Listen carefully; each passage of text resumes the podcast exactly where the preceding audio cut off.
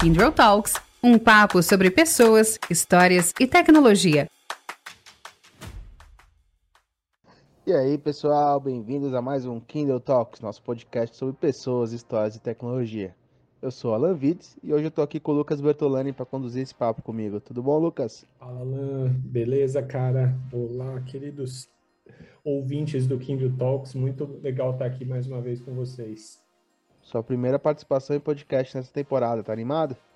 Ah, vamos lá, vamos lá, vamos começar o ano aí, né? Ô Lucas, esse é um assunto que a gente estava conversando semana passada num cafezinho, né? Por curiosidade, né? E é o assunto de saúde. A gente sabe que historicamente esse é um dos setores mais importantes da nossa sociedade e nos últimos anos ele teve uma importância ainda mais alavancada por conta da pandemia, né? Novos tratamentos, tecnologias, muita coisa desenvolvida a cada dia, né? Mostrando uma constante evolução nesse setor.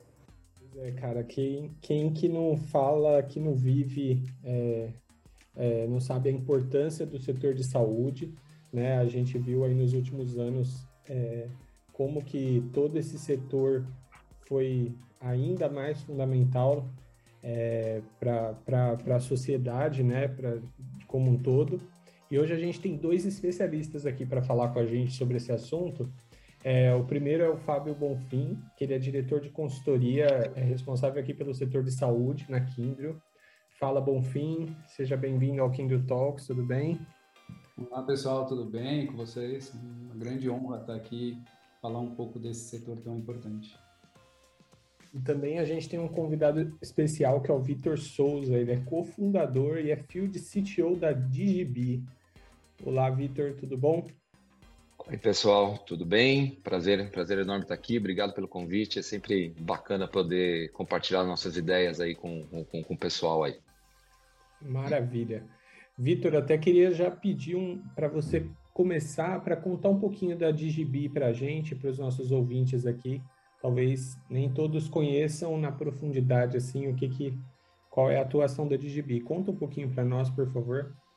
Legal. A DB é uma, é uma empresa que foi construída há seis, há seis anos, eu e mais dois sócios, o Peter Kreslin e o Rodrigo Bernardinelli, uh, com, com um único intuito, ajudar as empresas a resolver o maior problema que, que envolve tecnologia hoje, que é integrar sistemas, né? Integrar sistemas e por detrás disso, integrar sistemas, a gente está falando aí de compartilhar dados, é, fazer os dados fluírem de um sistema para outro de uma maneira segura, controlada e que realmente as pessoas podem se, que os sistemas podem se utilizar desses sistemas para prestar bons serviços a, a, não, a usuários de empresas, a, a, a, governos, enfim, a população em geral, a todo mundo que precisa acessar dados, né? A nossa sociedade continua, ela, ela é cada vez mais tecnológica, ela é cada vez mais digital, né? Todos os processos de negócio e, e, e, outros, né? Os processos de maneira geral estão se, tão, tão se digitalizando e passa a ser um, um, um serviço fundamental integrar sistemas entre, entre, entre a diversidade de toda que existe hoje. A GB é, ela é focada 100% nesse, nesse objetivo. Não, Vitor, legal, obrigado pela sua apresentação da DGB aí pra gente. E agora, para a gente começar aqui o nosso assunto do podcast, né, propriamente dito, a gente vinha falando sobre quanto é importante esse setor de saúde numa, na sociedade, né? É, eu queria trazer você para esse papo, Bonfim. É, cara, o que, que você vê aí de, de novidades nesse setor, de tendências para os próximos meses, próximos anos? E como que a tecnologia vai, vai se alinhar a essas, essas tendências? Ótima pergunta. Eu até fiz um post das 10 principais tendências do, do setor, né? É, de uma forma geral, a, o ecossistema de saúde ele vai ter que se conversar. A gente fala bastante no setor também da, da evolução tecnológica do setor, da interoperabilidade do setor. Então, são grandes tendências que vem com um desafio, um setor que precisa ter uma padronização muito grande, é um setor ao qual é liderado por médicos e a evolução do pensamento tecnológico vem junto com essas tendências. A gente fala muito de saúde digital, então como fazer monitoramentos é, da saúde das pessoas de forma remoto, como integrar é, hospitais, clínicas, médicos, laboratórios. Então, acho que são grandes tendências desse mercado para os próximos meses e anos. Complementando aí, acho que tem uma coisa interessante para a gente avaliar, né? É, os custos na saúde, de uma maneira geral, têm sido tem crescido de uma maneira exponencial, né? Conforme a tecnologia de saúde vai crescendo, né, e, e, e, e, os hospitais e todo o setor vai absorvendo essas tecnologias, isso tem tendido a, a crescer custos de uma maneira muito pesada. E então é muito importante para o setor uh, começar um processo de realmente de, efici de eficiência dentro de custos, né? E começar a ser um, e, e, ter um pouco mais de racionalidade entre todo o, o, meio. Né? A interoperabilidade, que nem, citou, que nem citou o Fábio, talvez seja um dos pontos cruciais dentro desse processo, né? que é efetivamente poder trocar dados de uma maneira, de uma maneira a, a, a, assertiva, né? para que os players desse setor consigam realmente é, é, é, buscar, buscar maior eficiência e prestar melhores serviços para a população em geral. Então tem um, tem um, um, um ponto bastante importante aí de, de, de eficiência que, que o setor está buscando de uma maneira bastante rigorosa. Aí. Até para a gente chegar no tão, tão esperado Open Health, né? É, deixar uhum. o paciente no centro mesmo, eu concordo plenamente. É, gente, e assim, é, é, é, um, é, um, baita desafio, né? É um baita desafio, acho que até pela pulverização, pela grandeza que envolve o setor de saúde, né? São vários players, né?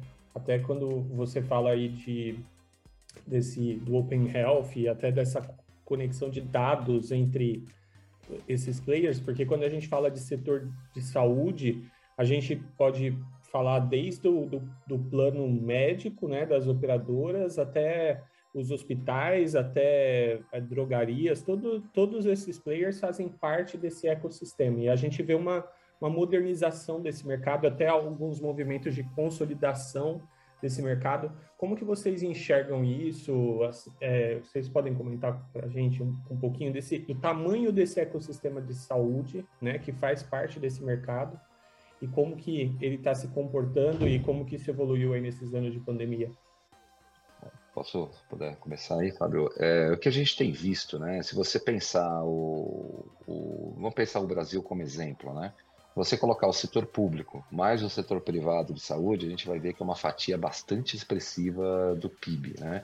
E dos gastos da sociedade de uma maneira geral, né? Se você olhar ao setor público, se não estou enganado, algo em torno de 15 a 20% do orçamento é gasto em saúde, né? Uh, entre Sistema Único de Saúde, uh, pensões, etc. Né? Então, então, você tem aí um, um, um valor bastante expressivo uh, destinado a esses custos de uma maneira geral. Né? Quando você olha uh, os, o, o, os, agentes desse setor, né, desde uh, planos de saúde, seguradoras, hospitais, médicos, uh, laboratórios, enfim, você tem um, um, uma, va uma vastidão de, de, de, players aí que no final da história você tem que tratar 220 milhões de pessoas. é, então, assim, então o, o, tamanho do setor é do tamanho do problema que ele, que, que, ele, que ele ataca. Né? No final da história, todos nós precisamos de tratamento de saúde de uma maneira ou de outra. Né? Então, acaba que é, é, o maior desafio desse setor, e aí a gente tem visto isso por, por lidar com diversas empresas desse setor, diversas empresas diferentes e, e, e, agentes diferentes do setor, que a, maior questão que se coloca mesmo é como trocar dados de uma forma eficiente. Né? É, é, essa talvez seja o, o, maior dos desafios. Né? Claro que você vai ter aí uma série de, é, é, é, de outros usos da tecnologia, né? a inteligência artificial vai vindo aí, a, própria, o próprio avanço da, da, da, da tecnologia de, de, nanotecnologia, da biotecnologia, você tem uma infinidade de avanços aí mas me parece que o básico ainda não está não tá acertado, né? É, eu, é, eu tenho um projeto que a gente participa na Colômbia, que me parece que começou a resolver o, o problema, né? De uma maneira bastante eficaz, né? E bastante eficaz não, mas ele, ele direcionou bem, porque o, o que a gente sente é que falta um agente centralizador que defina padrões, né, aqui no nosso país, né? E na Colômbia eles fizeram isso, eles colocaram uma, como se fosse um, um ministério da, o Ministério da Saúde lá, junto com uma área de tecnologia que está construindo todos os padrões para o país inteiro. É, isso está facilitando demais o modelo, né? E aos poucos as, as informações começam a fluir de uma maneira melhor. Então, o que talvez é, é, todos, todos os agentes desse setor, e principalmente os reguladores desse setor, precisam se atentar, né? É como que a gente trabalha melhor os dados dessa área, né? E, e, e, isso começa efetivamente por uma regulação muito bem feita, por, por padrões tecnológicos, por regras bem estabelecidas, né? por, por segurança, segurança jurídica, uh, segurança de dados. Né? Então, tem uma série de questões aí que realmente precisam ser colocadas na mesa e tratadas de uma maneira mais, mais efetiva. Né? De forma geral, maturidade do setor, né? Mas maturidade do setor, e é um setor que abrange diversas áreas, né? Desde fabricação de medicamentos, desde tratamento hospitalares, clínicas, médicos, laboratórios, né? A maturidade hoje ela é muito ampla, né? Quando digo maturidade, não quer dizer que uma é matura ou outra é matura, mas a forma que é tratado dado hoje é muito diferente, né? E como, como o Vitor comentou, uma plataforma hoje que de comunicação, de tratamento desse dado não é unificada. Né? Então, acho que o grande desafio, respondendo a sua pergunta, Lucas, e complementando a resposta do Vitor aqui, é como fazer um padrão de maturidade e de plataforma que consiga unificar essa indústria. Né? É, pessoal, esse assunto de dados é muito interessante, ele sempre aparece aqui nos nossos podcasts, né? Ele, ele tá presente em todos os segmentos de, de atuação. Então ele sempre vê pauta aqui, mas eu acho que para essa área de saúde ele tem um papel ainda mais importante, mais interessante. Né? Eu, por exemplo, sou uma pessoa que sou apaixonado por séries, né? E eu lembro que a primeira série que eu assisti no, no, lá na minha adolescência foi Doctor House. Né? E, e, uma coisa que eu sempre achava curiosa é quando a pessoa chegava lá no hospital é, ele já tinha todo o histórico médico dele, né? É, histórico médico da família, independente de qual hospital a pessoa tinha sido tratada, então um médico já conseguia prever ali um, algum cenário que, que, poderia estar acontecendo com esse paciente. É, e eu não vejo isso acontecendo, né, no Brasil, essa parte de, desses históricos médicos acessíveis, né? É, tem muito dessa questão de privacidade de dados, de, de, de confidencialidade entre médico e paciente. É, eu queria ver com vocês assim, o que, que vocês entendem é, dos benefícios, malefícios, é, o que, que isso pode gerar de bom e onde que é o limite dessa linha tênue entre a privacidade é, ou também o fato de poder criar diagnósticos mais precisos e, e, melhores tratamentos. Acho que a gente pode traçar um paralelo né, com, com o que está acontecendo no Open Finance. Né? Uh, o Open Finance nada mais é do que ele definiu quem é o dono do dado, né? quem é o dono da informação. Né? Então ele deixou claro que o dono da informação é o usuário, é, é, é o dono da conta, é, é, você, é a pessoa física, né? no final da história. Né? Que as instituições usam essa informação é, de acordo com o seu consentimento dela utilizar ou não. Eu, eu, me parece que uma, uma, uma boa maneira de pensar Uh, isso, e aí não quero ser definitivo, né? No fim é um, é um insight, né? Uma boa maneira de pensar é, é, o uso dos dados na saúde talvez fosse por aí, entender que, que, que o dado é seu, né? Então, eu ficaria muito feliz se eu conseguisse ter é, em um local único, uma fonte única, todos os meus exames, todas as consultas que eu tive, todo uh, o, meu, o, o, meu histórico médico. Eu não tenho isso hoje, e eu acho que poucas pessoas têm o nível de organização suficiente para que ela própria junte isso. Né? Agora, a questão toda é quem vai juntar esse dado e quem pode prover esse tipo de serviço, né? É, seria uma empresa privada? Para ser uma empresa privada, quem paga isso? É o, é é o dado, é a empresa, é o médico? Perceba, tem, tem é, é de novo, a gente acaba voltando em, em conceitos regulatórios, né? É, que ainda não foram estabelecidos. E, de fato, não é uma disciplina fácil, tá? Não é uma disciplina simples de você, de você endereçar, né? Porque, assim, em tese seria o usuário, tá bom, mas você tem 220 milhões de pessoas. E quem não tem condições de bancar uma empresa para fazer isso? O governo deveria bancar? Talvez sim. Agora, o governo ele, ele fornece dado para todos os agentes, então de, for, eh, de, for, de forma a, a, manter a isonomia de informações, coisas, mas a pessoa autorizou ele, ele fornecer esse dado a todos.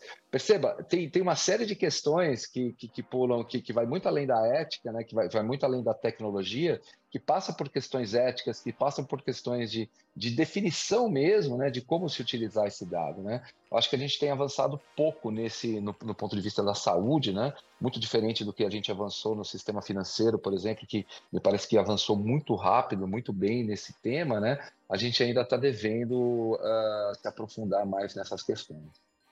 Eu, eu pessoalmente vivo isso no dia a dia, né, com meu filho. Eu tenho um filho com uma síndrome rara é, e eu vivo isso no dia a dia. Ele faz um trabalho multidisciplinar e não é possível fazer no mesmo hospital, por exemplo. E cada vez que eu chego em um novo tratamento, eu tenho que explicar todo o histórico é, desse tratamento, né? Concordo com o Vitor, é uma questão tecnológica, é uma questão ética, né? É, você imagina a informação de uma pessoa pública de, de saúde ir para uma publicidade, por exemplo. Você imagina se as, pessoas, as empresas de seguros utilizarem esses fatores para é, fazerem os, os seguros e utilizarem como, por exemplo, pre, saúde preventiva ou, ou preditiva para apoiar ou bloquear alguma forma de benefício ou segura. Né? Então tem uma questão ética no meio, ética médica no meio, né? a ser trabalhado e concordo, eu acho que precisa de regulamentação, precisa de centralização disso. Como vai ser feito é uma discussão muito grande, mas que existe um caminho, eu acho que o Vitor explicou super bem o caminho. Como vai ser esse caminho, o que fazer a gente já sabe, como vai ser, eu acho que é um caminho a percorrer com a indústria, com muita discussão, com muito é, tratamento desses dados. Né? Agora, gente, assim, é, é, é, é, muito, muito interessante ouvir e até entender, porque às vezes a gente não pensa no tamanho do, do problema, né? É, a gente não, não consegue refletir na, nas, nos muitos, muitas variáveis e muitos impactos que esse tema pode ter.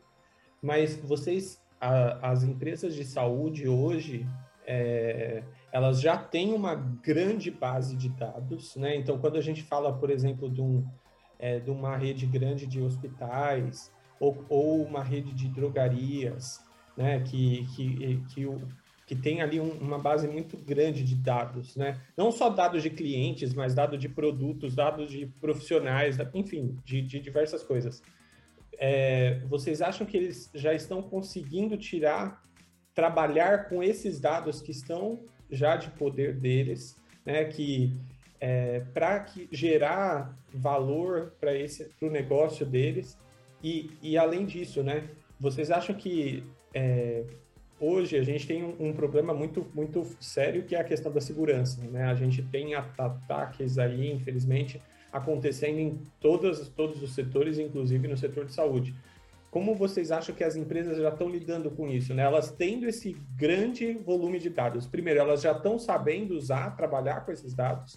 Elas estão conseguindo até acessar esses dados, né? Que muitas empresas não conseguem nem integrar esses dados, igual o Victor mesmo comentou. E, e, trabalhar com a segurança deles. Comenta um pouquinho para a gente, pessoal, por favor. Dois, dois fatores aqui, né, Lucas? O primeiro, vamos falar dos dados, né? Eu comentei um pouco no começo sobre maturidade. Eu acho que ainda é um bando de dados e não um banco de dados, né? As empresas não têm a maturidade de trabalhar essa informação. O Vitor comentou aqui de inteligência artificial no começo, né? É, eu acho que as empresas ainda é, possuem uma grande massa de dados e não sabem trabalhar com essa massa de dados, né? É, dá para trabalhar muito interindústria aqui, né? É, do hospital, do laboratório, falar com o produtor de medicamento, com o distribuidor de medicamentos, mas não é o que acontece hoje. E nem dentro das próprias empresas, né? entendo, vejo dessa maneira que o nível, tirando poucas empresas brasileiras que conseguem trabalhar os dados e ainda não numa camada tão profunda, a grande maioria ainda tem uma fonte grande de informações e não sabe trabalhar a, a fonte dessa informação.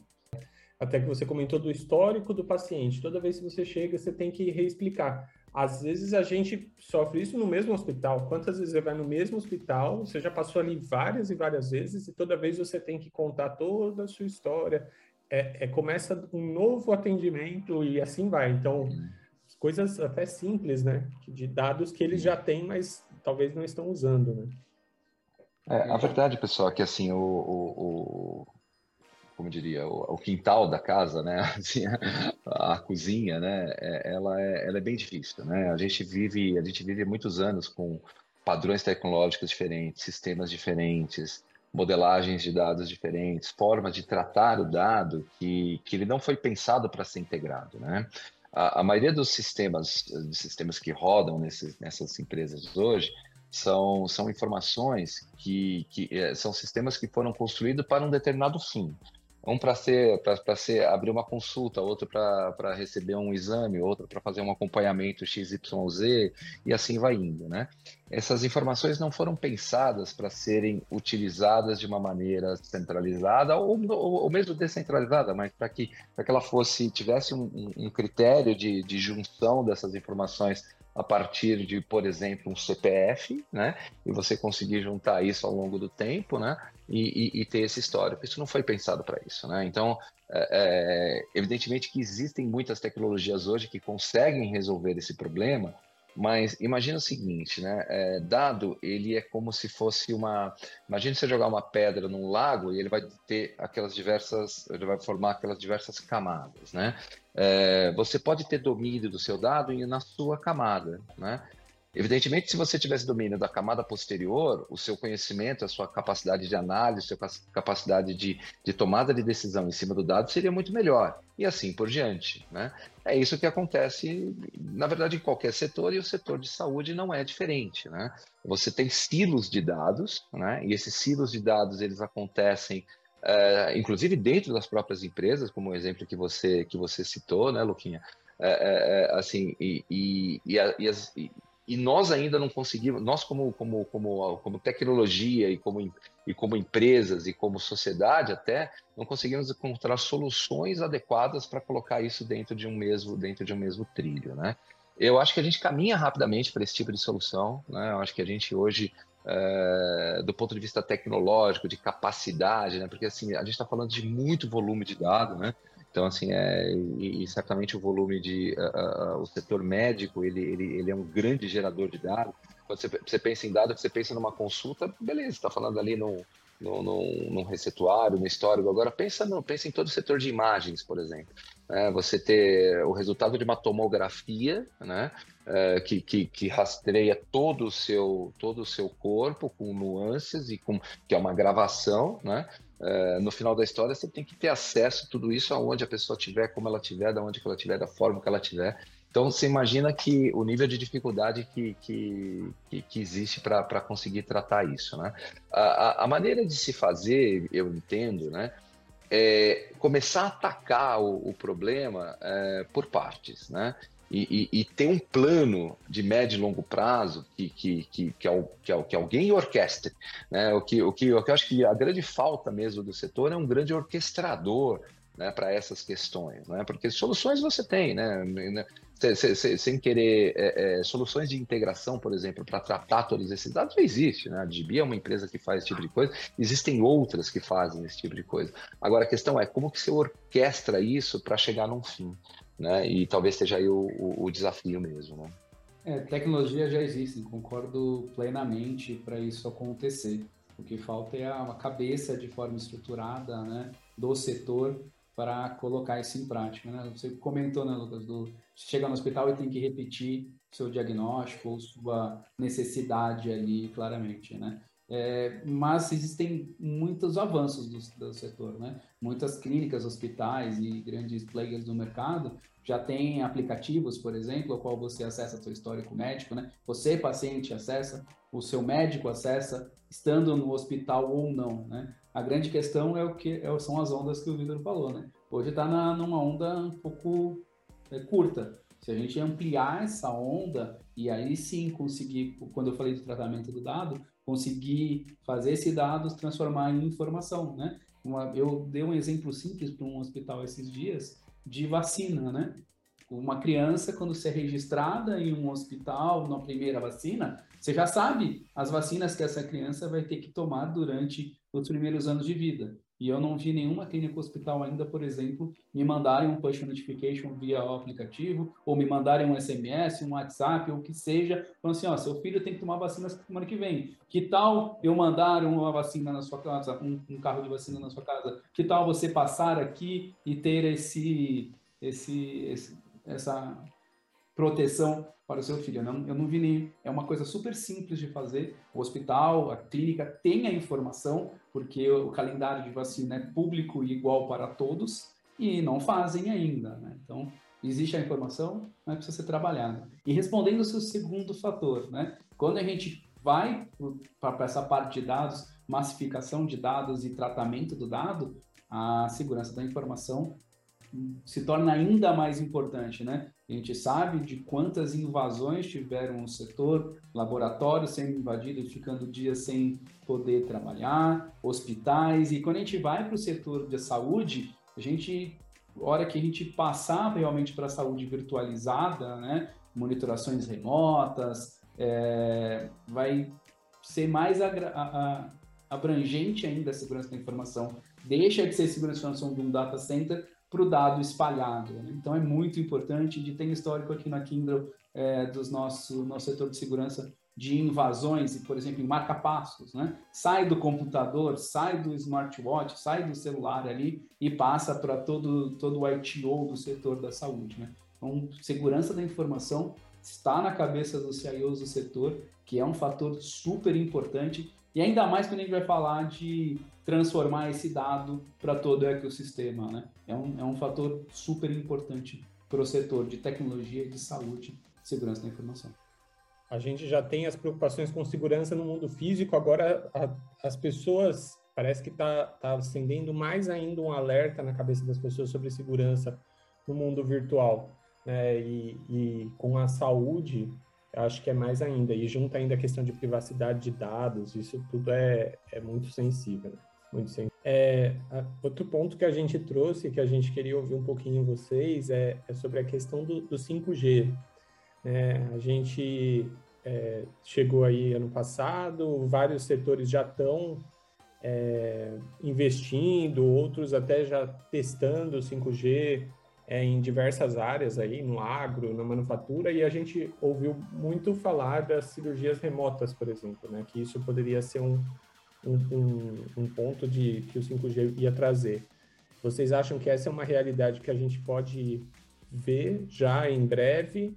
Ou talvez é algo que ainda está um pouco mais distante? Como que isso impacta né, a, a rotina e a, a, a, operação das empresas do setor de saúde? Contem um pouquinho para nós também, por favor. Uh, eu vejo com grandes olhos o 5G, assim como para o mercado como um todo, uh, para o mercado da saúde também, né? Cirurgias remotas é uma, é uma realidade que o 5G vai trazer, mas principalmente é, para medicina remota em lugares onde não tem uma estrutura, né? assim como todo o setor né, de TI vai, vai ter uma atuação mais abrangente com, com um sinal de 5G. Né? É, além de, por exemplo, realidade aumentada, realidade virtual em cima de um tratamento, de uma consulta virtualizada que pode ter uma qualidade de imagem a qual o médico consiga visualizar, por exemplo, um exame de toque. Né? Então, o 5G, como nas outras indústrias, vai ter uma abrangência muito maior no setor, além de alavancar algumas tecnologias. É, eu, eu, só acho que tem bastante água para passar debaixo desse rio ainda, né? acho que assim, é, esse tipo de, de tecnologia, né? A gente sempre fica é, espantado com as possibilidades, né? E aguardando ela ser implementada de fato, né? Eu, eu acho que assim, esse setor em si, para poder se é, é para poder se valer desse, desses avanços, né? Outro dia eu vi um, um, uma cirurgia de um médico controlando um robô né? À distância, fazendo a cirurgia na, na pessoa. Fantástico, né? Agora, esse cai o link. Né? Então, assim, é, então, é, assim, então a gente vê, né? O Brasil é, é muito grande, né? É extremamente é, complexo você fazer chegar dados em todos os lugares, né? Assim, as antenas e assim, a conectividade ela é ruim, né? e esse é o fato, né? Então, eu acho que a gente tem bastante ainda tempo para que isso, é, claro, é, de novo, né? A tecnologia está aí, está pronta para ser usada até ela chegar ao nível de maturidade a ser usada em escala, aí eu acho que a gente tem um bastante, bastante tempo ainda para e, e, bastante o que fazer, né? Tem muito investimento, tem muita regulação. O, o, o, o 5G no Brasil, como, como boa parte da, da, das telcos, do, dos sistemas de telecom, acho que tem uma regulação muito frágil, né? Do ponto de vista de qualidade, né? Assim, Uh, tem, tem, coisas que, que eu sempre fico abismado, né? Assim, você compra 300 mega, mas se, se você receber 30, tá dentro da lei. Então, me parece meio estranho sempre, né? Assim, é que nem você comprar um carro e falar, olha, você anda, anda com dois, é, você tem direito a quatro pneus, mas de vez em quando você vai andar com um, de vez em quando você vai andar com dois, né? Ou, ou de vez em quando você tem quatro cilindros, ele dá 200 por hora, mas às vezes você pode, você só vai conseguir andar 20. Então, e, e isso ainda me parece que, que existe um, um longo caminho ainda para o setor percorrer, para a gente ter a segurança necessária para que a gente possa realmente aplicar esse tipo de tecnologia na, na, saúde. Agora, isso, isso não implica, né? Isso implica em, agora, isso não implica, por exemplo, a telemedicina. A telemedicina já foi um, um, um avanço na, na, na, no Covid extraordinário, né? É, assim, a regulamento, olha que loucura, né? até a Covid não era permitido pelos conselhos médicos você fazer telemedicina, era proibido né, para o médico fazer telemedicina, né? É, então, assim, muitos desses, uh, uh, desses avanços, né, foram começam começam a chegar em função da em função da pandemia e agora começam a ser absorvidos como processos naturais do setor, né? Acho que isso que, que, que é interessante, né? Agora, ainda acho que tem bastante, bastante água para passar debaixo desse rio ainda para a gente poder utilizar bem essas tecnologias. É, é, uma linha muito complexa realmente, né? Porque a gente está falando de vidas aqui, né? É, concordo, telemedicina, como eu falei, talvez uma qualidade de conexão que possa vir a ter uma instabilidade, por exemplo, com um exame, para uma monitoração remota que não precisa ser completamente online, né? É, a gente fala muito em, em cama virtual, né? Para ter a expansão da, do leito hospitalar para dentro de casa, no home care, por exemplo, algo que não precise ser tão é, online segundo a segundo, né? Mas eu concordo com o Vitor, né? Eu hoje, com a, com nossa infraestrutura brasileira, eu não faria uma cirurgia remota, né? Nem a um link dedicado, nem a um 5G. Mas, de novo, eu acredito que o G consiga expandir quase a infraestrutura realmente venha a ser o que se fala no, no setor de telecomunicações, um grande agente para expandir tratamentos é, em, em, lugares no Brasil onde a conectividade não chega hoje. Né? Complementando aí, acho que tem um ponto importante, né, gente, que a gente às vezes a gente esquece um pouquinho, como a gente está aqui nos grandes centros, né, e participa de um eventualmente de nós temos oportunidades diferentes da maioria da população do Brasil, né, e, e do próprio do próprio mundo mais pobre, né. É, é assim, é, é, extremamente complexo você é, você disseminar é, é, boas práticas e bons recursos, boas tecnologias para a maioria da população, né? Uma coisa é quando você fala de uma casta né, de, de 10, 15% da população que tem renda, que tem condições de pagar, que, que, que pode que está ali no Einstein, que está ali no, no, no, no, no, no, Sírio, que vai para o Fleury, que vai para Dago, que, que, que, que, tem, que tem acesso né, a, a, a recursos de, de alta tecnologia e, de, e que efetivamente custam muito caro. Né? Agora, como que a gente vai fazer isso lá, lá para lá para o sertão, sertão do, do Ceará, sabe, para o norte do Amazonas, enfim, é, é, disseminar isso de uma maneira que a população como um todo possa, é, possa se beneficiar é uma tarefa muito difícil, né? Porque, de novo, né, é, é construir modelos uh, de, de, de uso de tecnologia que os ricos usam é lindo, é maravilhoso e já está aí, já vai ser usado. Agora, o desafio é fazer isso para a grande maioria da população de uma maneira barata, de uma maneira que, que realmente consiga, essas pessoas consigam ter acesso, né? Então, disseminar oportunidades talvez seja o grande, o grande desafio do setor, né? como um todo, dos governos de uma maneira geral, e eu acho que até nosso né? Porque assim, no final, no final da história, a gente precisa buscar que as nossas empresas, a nossa, a, a nossa forma de pensar trabalhe com, com, com, eficiência a ponto de que isso possa ser realmente distribuído para a maioria da população. Não, o Vitor trouxe um ponto aí sobre a, a cirurgia remota, e é, é engraçado que eu lembro quando começou o papo do 5G, é, a primeira pergunta é, tudo bem, mas onde a gente vai usar isso? É só para você jogar sem, sem delay? É só para você ver um filme lá no seu streaming é, mais rápido?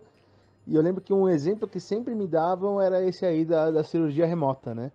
É, não, você pode pegar um especialista de uma cirurgia X lá da Índia e ele vai poder operar aqui no Brasil sem via robô, sem, sem delay, sem nada. Vai ser incrível. Mas ninguém nunca falou sobre se cair essa conexão, né? Agora me deixou com a pulguinha atrás da orelha. Pois é. é. é muito mais por uma algo que não precisa ter a conectividade segundo a segundo, como uma telemedicina, ou um IoT de uma monitoração cardíaca, por exemplo, de um paciente não crítico, né? É isso aí. Ô, pessoal, eu queria passar aqui para um assunto é, que eu acho que também tem ganhando muito, muito mercado, né? Cada vez mais força, que é o AI. É, inteligência artificial, né? A gente vem numa onda aí de chat GPT, enfim, tá, tá crescendo ainda mais, né? É, e um dos meus grandes amigos, ele é dentista. E outro dia ele virou para mim e falou, putz, pensei numa solução aqui que vai me deixar milionário. Eu vou criar uma solução aqui de AI que vai analisar a, a, as, as imagens do, da boca dos meus pacientes, vai sugerir diagnóstico, sugerir tratamento.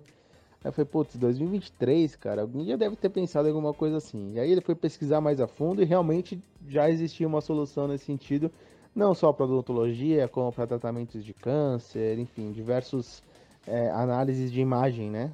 Estão é, sendo aí tratados, estão sendo utilizando diagnósticos via AI, né? É, como que vocês enxergam o uso dessa solução no mercado da saúde, né? Ainda mais nesse momento que a AI tem ganhando tanta força, como que vocês enxergam que isso pode ajudar esse segmento? Bom, eu, eu, eu estou seguro de dizer que AI vai mudar o mundo, assim, vai mudar o mundo muito rápido, né? E seguro em dizer que isso vai acontecer nos próximos 20 anos, né? E, e seguro em dizer também que a gente não tem a menor ideia como isso vai acontecer. então, assim, a, a, as coisas elas vão se, elas vão fluir de uma maneira tão rápida, né? Assim, que, que, que vai ser difícil de acompanhar, né? Eu acho que as questões do AI, é, do ponto de vista técnico, do ponto de vista de uso da, da, das plataformas, vai ser extraordinário, vai revolucionar praticamente todas as áreas, né? É, e, e, vai virar uma corrida do ouro, né? É, agora, o que, que, eu diria para o seu amigo dentista? É, eu diria uma coisa simples: falar, ó, de boas ideias, o mundo está entupido, tem boas ideias a cada cinco minutos. A coisa mais difícil de uma boa ideia é executar, né? Você ter boas execuções. Né? Então, se ele tivesse esse, esse caminho, execute a ideia dele, vá para frente e que certamente ele, ele, vai ter, ele vai ter sucesso. Né? Ele vai ter concorrentes? Muito. Talvez uma das coisas melhores que está acontecendo com o AI hoje é realmente o acesso disseminado ao AI né, que antes estava restrito aos laboratórios, né, e agora, de repente, né, com, a, com essa onda aí do, do, do, do, chat GPT aí, explodiu e as clouds entraram nessa, nessa onda de disponibilizar AI para tudo que é lado. E, então, assim, o acesso à tecnologia certamente começa a revolucionar é, praticamente qualquer mercado. Né? Agora, é, o que me parece muito, muito complexo de, de, de, em relação ao AI são as questões éticas. Né? A gente vai ter muita questão ética para tratar, muita regulação, muito trabalho, porque é, é, assim vai ser difícil distinguir né, a, a, o que, que é o AI, o que, que é uma pessoa, o que, que não é, se, se aquilo é fair, se aquilo é unfair, se, se aquilo faz sentido, se não faz sentido. essas questões eu acho que vão, vão, vão imperar nos próximos anos. Você já viu o, o tal do manifesto, que ele parem com AI, né? Então, assim, uns falaram que puta, é, é, é, precisa realmente tomar cuidado, né? Eu acho que precisa. Por outro lado, eles já falaram que o manifesto foi, foi puxado por pessoas que estavam atrasadas né? no, no, uso. Então, então, assim, perceba que até em coisas simples, né, de, de, de, um, de, um, de um texto colocado por pessoas, existe controvérsia. Agora, o fato é, é a medicina, eu acho que pode se valer demais do, do AI para diagnóstico, para monitoração, para acompanhamento, para junção de dados, né? Vocês viram o, o, o, acho que o Lucas citou uma das séries antigas, eu gostava muito daquele Dr. Good, né? Aquele do rapazinho que, que, que fazia as analogias, né? Ele é, é, e, e qual que era o, o superpoder dele, né? Uma mente brilhante que juntava as informações e conseguia conseguia juntar tudo muito rápido para gerar diagnósticos extraordinários e soluções extraordinárias. O que, que é isso que não é o AI? Né? Então, assim, então imagine um, um, uma condição de você acessar, é, é, sei lá, centenas de milhares de cirurgias, de casos, de oportunidades, onde que tudo isso tivesse lá à disposição para você poder juntar de uma maneira muito rápida e dar uma resposta adequada para um determinado tratamento. Isso é revolucionário, né? Isso, isso sem dúvida nenhuma é revolucionário. Eu, eu gosto muito do tema, né? Inteligência artificial, eu estudo há muito tempo, sou um, é uma das minhas especialidades técnicas, né? Eu vejo o IA trazendo uma revolução na medicina, na saúde, como no mercado, para tudo que é padronizado, né? Então, tudo que existe um padrão, o IA vai conseguir reconhecer. E eu acho que a visão humana não vai ser substituída, mas ele vai democratizar, por exemplo, um, um resultado de um exame, né? É, a gente falou aqui de exame de imagem, né? Dá para o IA analisar as imagens e trazer uma perspectiva com uma margem de erro para já é, eliminar alguns é, pontos que deveriam ser pensados por um humano. Né? Então, novamente, tudo que for padronizado, o IA vai conseguir agilizar muito. Tudo que é monitoração remota, preditiva, o IA consegue ajudar demais também, né? Mas como a gente falou lá no começo do, dessa conversa, vai passar muito pela tecnologia já existem, vai passar muito pela maturidade, por saber trabalhar esses dados, né? E de novo, né? O setor de saúde é um setor que trata vidas, né? É, o Vitor falou, né? Todos nós aqui, se não fomos, se não, se não formos no passado, seremos no futuro pacientes, né? É, então é, é, um, é um item muito delicado a ser tratado é, pela inteligência artificial. Tem que muito evoluir essa maturidade e essa evolução tecnológica para chegar a um ponto é, de o IA, por exemplo, diagnosticar 90% dos casos ou 98% dos casos é o que falam é, no mercado, né? Eu acho que a gente está um pouco distante disso, não pela tecnologia, mas pela maturidade, pelo tratamento de dados, pelas discussões éticas, pela centralização, por tudo que a gente falou aqui. É, mas esse avanço que o Fábio está colocando, eu sou um profundo otimista. Eu acho que, é, é, é, assim, é, por incrível que pareça, né? Eu sou economista de formação, né? Eu não sou tecnólogo, né? Eu, eu, eu me formei em economia e eu sou um cara de, de humanas, né? E, e na economia a gente sempre estudou a escassez. Né? A escassez é um dos pontos principais dentro da economia. Né? E, e o, que, o que se passa na nossa sociedade hoje é uma escassez enorme de, de, de disseminação do conhecimento. Né? E, eu acho que, o, que, o, que a inteligência artificial ela vem como uma ferramenta extraordinária para disseminar esse conhecimento de uma maneira nunca vista na, na, na sociedade. Né? É, a capacidade que tem de organizar essa informação e de utilizar a informação, né? porque você vê, é, nos anos que eu, que eu, que, eu, dei aula, né, eu, eu, conversava muito com os meus alunos, né, já, sei lá, 10 anos atrás, né, eu dizia que o mundo não é mais de quem tem, quem tem muito conhecimento, o mundo é de quem sabe manejar os conhecimentos, de quem sabe utilizar esse conhecimento para um fim. Né? Então, quem sabe aprender e reaprender, aprender, desconstruir e construir novamente. Né? E de repente a gente encontra uma tecnologia que faz isso de uma maneira assim, né, absolutamente fenomenal, né? Então é, é, é, é, muito louco a gente a gente está presenciando essas tendências, né? Eu tive agora no South by Southwest, né? E lá só se falava disso, né? E uma das palestras que teve lá comentou da, da, da, da convergência das megatrends, né? Então, assim, as mídias sociais, mais a inteligência artificial, mais o avanço computacional, né? Então, todas as grandes tendências estão se convergindo. e uma começa a afetar a outra, né? Então, isso e, e, e, a verdade é, né, a gente não tem a menor ideia como que isso pode se desenrolar. Eu acredito que isso pode ajudar muito a, a, humanidade a ser, a ser um, a ser um local melhor, né? Ajudar muito a melhorar a produtividade alimentícia, ajudar muito a saúde, ajudar a disseminar melhor a renda, disseminar melhor o conhecimento, que, que o conhecimento seja mais utilizado pelas pessoas, né?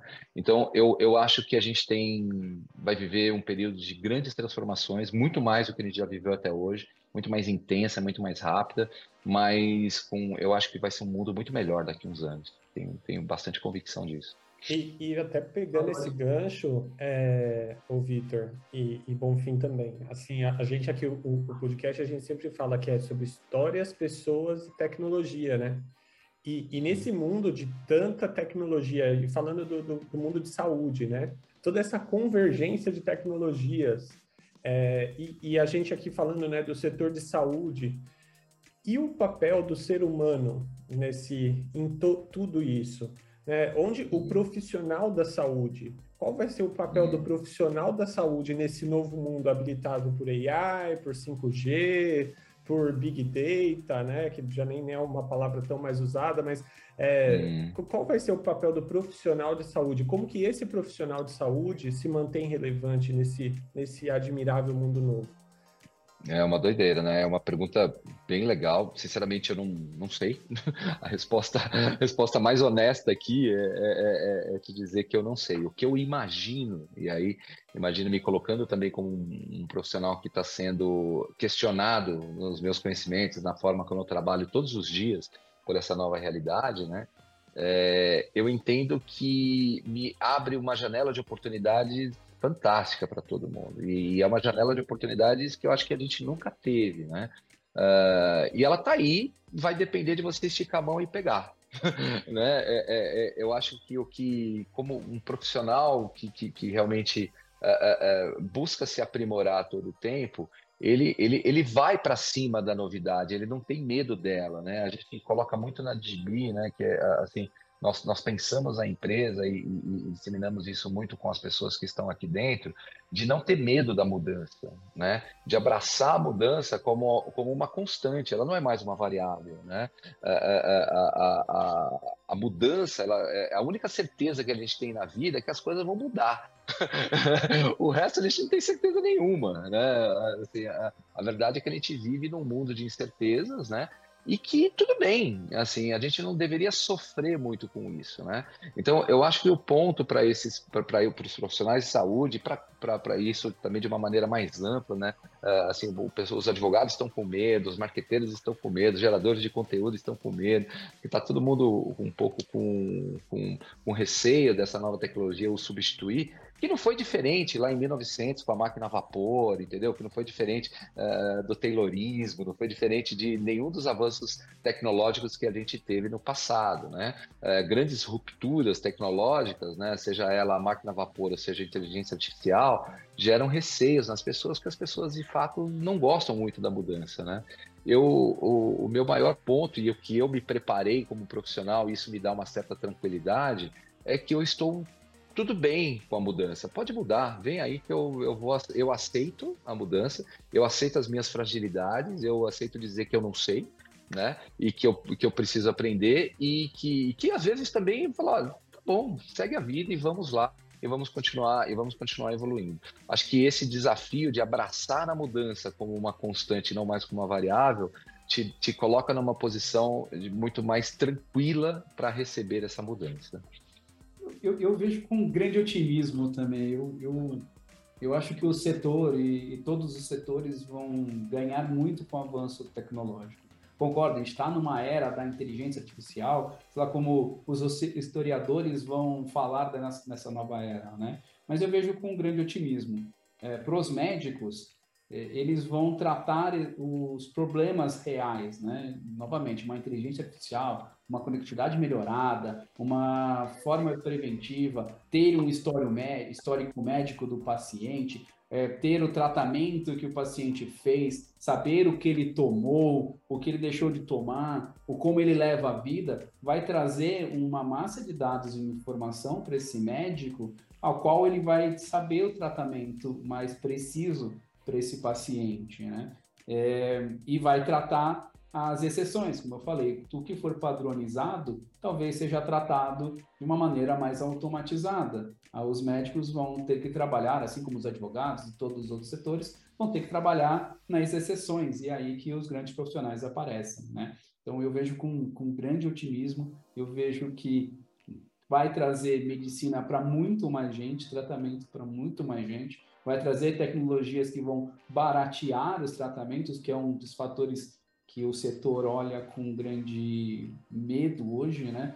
Remédios cada vez mais caros, tratamentos cada vez mais longos, a, a prolongar a vida, né? O tratamento está deixando as pessoas viverem mais com certas doenças, né? É, posso falar aqui da, da, alteração genética do meu filho, ou, por exemplo, de um câncer, que é mais comum, né? Uma pessoa com câncer antes é, eu não gosto do termo evoluir para óbito, né? acho que óbito não é evolução, mas o termo médico é evoluir para óbito, né? É, hoje num prazo muito maior, né? Existem pessoas tratando cânceres há mais de 20 anos, né? Ou que eram poucos anos no começo desse tratamento. Então eu vejo com grande otimismo e como o Alan falou, né? É, de séries, é, a, é, a, gente vive um ano por ano, uma, uma temporada por temporada. E essas tecnologias que a gente falou vai conseguir amplificar a, a, a evolução da, do estudo de, desses casos também, né? Para o médico, para o enfermeiro, para toda a rede médica, para todos os médicos e, e quem trabalha com, com o ecossistema da saúde, o, a, a educação vai ser muito mais ágil, muito mais rápida, muito mais direta e muito mais consciente com, com toda essa tecnologia. Ou seja, em resumo aqui, o médico vai ser uma pessoa de TI, assim, ou talvez conhecer mais as tecnologias de, de, da área médica, talvez até do que os profissionais específicos, né? Vai ter essa sinergia, essa convergência que, que o Vitor comentou super bem aqui. Bom, pessoal, literalmente estouramos nosso tempo aqui, né?